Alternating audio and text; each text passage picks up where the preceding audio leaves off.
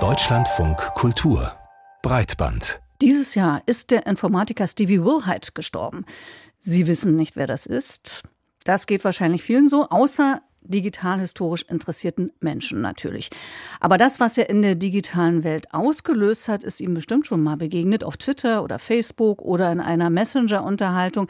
Wahrscheinlich am ehesten in einem Kommentar oder in einer Reaktion auf etwas. Und da ist dann so ein kurzer Bewegtbildschnipsel, der einen meist sehr eindrücklichen oder emotionalen Moment aus einer Serie, einem Film oder einer Show zeigt. Ein typischer Vertreter war zum Beispiel ganz lange Captain Picard aus der Serie Star Trek, der sich fassungslos die Hand vor den Kopf schlägt. Und wer diese Szene postete, meinte damit eben oft, das glaube ich einfach nicht. So dumm ist das, was hier gerade passiert. Diese Art der Kommunikation hat sich aus einem technischen Standard für digitale Bilder entwickelt, dem GIF. Und dessen Erfinder ist eben der eingangs erwähnte und verstorbene Informatiker Stevie Wilhite. Und jetzt gibt es Menschen, die sagen, dass sein Format aus den Gründungsjahren des Internets mit ihm zusammen zu Grabe getragen wird. Matthias Finger deshalb zur Frage, stirbt das GIF aus? Der Erfinder Steve Wilhite legte großen Wert darauf. Die korrekte Aussprache seines Grafikformats laute eigentlich GIF. Er entwickelte es Ende der 80er in nur einem Monat für seinen Arbeitgeber CompuServe.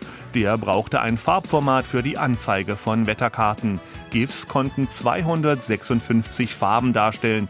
In der damaligen monochromen Computerwelt ein Megadurchbruch. Das GIF ist am Anfang noch gar nicht animiert, aber diese Möglichkeit der Animation, die ergibt sich äh, aus der Tatsache, dass eine Datei eben mehrere Bilder umfassen kann, so dass äh, dann vielleicht eine ganze Reihe von Bildern aneinander gereiht werden kann und erst dadurch der Eindruck einer Animation entsteht wie im analogen Film oder im Daumenkino genannten Abblätterbuch, erklärt David Buchelli, Kommunikationswissenschaftler an der Uni Basel. GIF steht für Graphics Interchange Format, also grafisches Austauschformat. Das kann von allen Browsern angezeigt und auf allen Webseiten eingebaut werden. Social Media Experte Felix Beilharz. Das damals Gute an GIFs war, dass sie eben ähm, sehr wenig Speicherplatz brauchen. Und das heißt auch bei einer Internetleitung, die halt früher nicht so schnell war wie heute, konnte man damit eben Inhalte im Bewegtbild transportieren, wo ein Video viel zu groß gewesen wäre. Da gingen GIFs eben dann doch. Manche erinnern sich vielleicht noch an das tanzende Baby in Endlosschleife oder die krut blinkenden Baustellenschilder auf Webseiten im Aufbau. Allesamt frühe Beispiele für GIFs. Ich würde fast sagen, dass sie nicht mehr wegzudenken sind, auch aus der Kommunikation, weil sie komprimiert Emotionen, Gedanken erfahrbar und erkennbar machen und so einen Code im Internet geschaffen haben, der es vielen anderen Menschen ermöglicht, diesen relativ schnell zu entkodifizieren und vielleicht auch komplexe Zusammenhänge schnell zu erkennen. Mein Kommunikationsberater Martin Fuchs. Ein Bild sagt eben doch mehr als tausend Worte. Auch Interviews im GIF-Format hat es schon gegeben, doch dem GIF soll nun der Garaus drohen. Die Generation Z, alle im neuen Jahrtausend Geborenen, können damit nichts mehr anfangen. GIFs sind nur noch für Boomer, sorry. Das GIF liegt auf dem Sterbebett. Für Jugendliche sind GIFs einfach cringe heißt es in Online-Publikationen. Für Boomer, also ältere Menschen oder Menschen mit veralteten Ansichten. Cringe bedeutet so viel wie Fremdschämen, weil die Nutzung von GIFs peinlich sei. Dabei weiß die Jugend schon Bescheid. Das ist ein kurzer, bewegter Film, oder? Wenn es witzige Sachen gibt, äh, wird mir das noch zugeschickt. GIF ähm, benutze ich immer noch auf täglicher Basis. Das ist ein tolles Ausdrucksmedium. Also ich bin 22, ich finde, das ist aktuell. Ich nutze die. Das Ende des GIFs wird aber auch von Akteuren der Szene herbeigeredet, aus strategischem Interesse. Der Facebook-Mutterkonzern Meta muss die GIF-Suchmaschine Giphy wieder verkaufen, weil Wettbewerbshüter Marktmissbrauch wittern.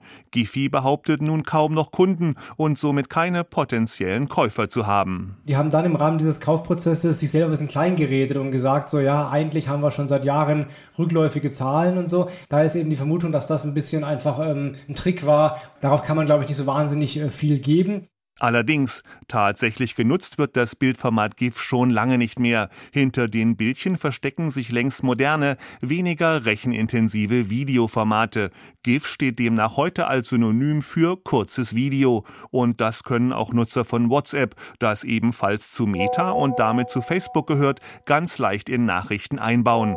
Einfach das Icon im Textfeld klicken und fertige GIFs über die Tastatur, je nach Gefühlslage, einfach einfügen. Aus den Rubriken Haha, traurig, Liebe. Dann sind das so vorgefertigte Affekte, die wir aus der Schublade ziehen sozusagen. Das heißt, in dieser Online-Kommunikation wird dann äh, sowas vermeintlich äh, Persönliches, das zu zirkulieren anfängt und das ja auch in unterschiedlichen Situationen was Unterschiedliches meinen kann.